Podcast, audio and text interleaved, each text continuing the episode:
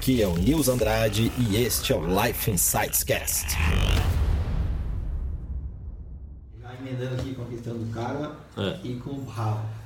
Lá na, na prática de Hum. quarto de Satyakra lá no Rick, lá no centro cívico, Uhum.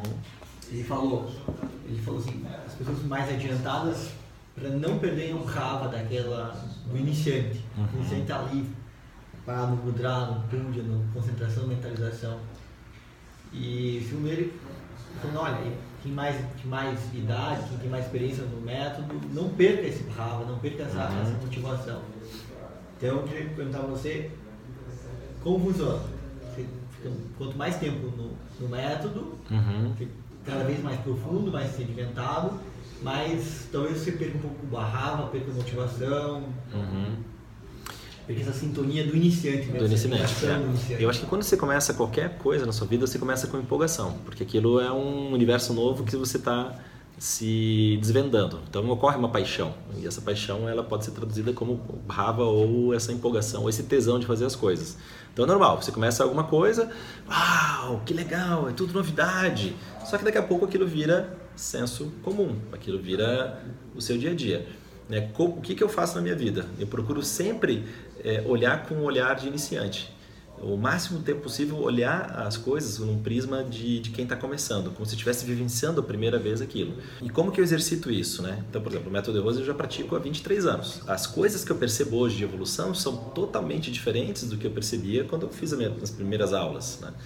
Então hoje eu sou muito mais empolgado com a prática do que eu era há 23 anos atrás quando eu fiz a minha, minha primeira aula. É, a mesma coisa o, o Satyakra, sempre é um reforço, né? como se você tivesse... O que eu sinto é, é- é que a cada prática, cada grupo de mentalização, cada convívio, cada festival, por mais que não tenha muita novidade, mas é um reforço, é como se fosse a construção de, de um castelo. Então aquilo é necessário, vou colocar aqui hoje vou fazer a minha prática diária e vou colocar esse tijolo na construção do castelo que eu tenho. Então a visão não é. Eu, eu acho que é, perde-se a empolgação, na minha opinião, perde-se a empolgação quando você fica olhando só o presente, mas quando você deixa de olhar lá o que você quer construir. Então, se você tem uma jornada, se você tem um caminho que você quer seguir, você quer construir um castelo, por exemplo, então você tem que ficar empolgado no, no dia a dia da construção das paredes daquele castelo. Então, o que eu procuro é me apaixonar pelo processo. Então eu procuro sempre, na, na minha rotina, cara, tô fazendo isso aqui, vou dar essa aula aqui para vocês, cara, vou, vou, vou dar essa aula com tesão, não vou dar aula, ah, não sei o que, mais uma aula, já falei 23 anos sobre karma, puxa vida. Não, cara, é, é a minha paixão, é o meu, meu assunto, é o que eu gosto.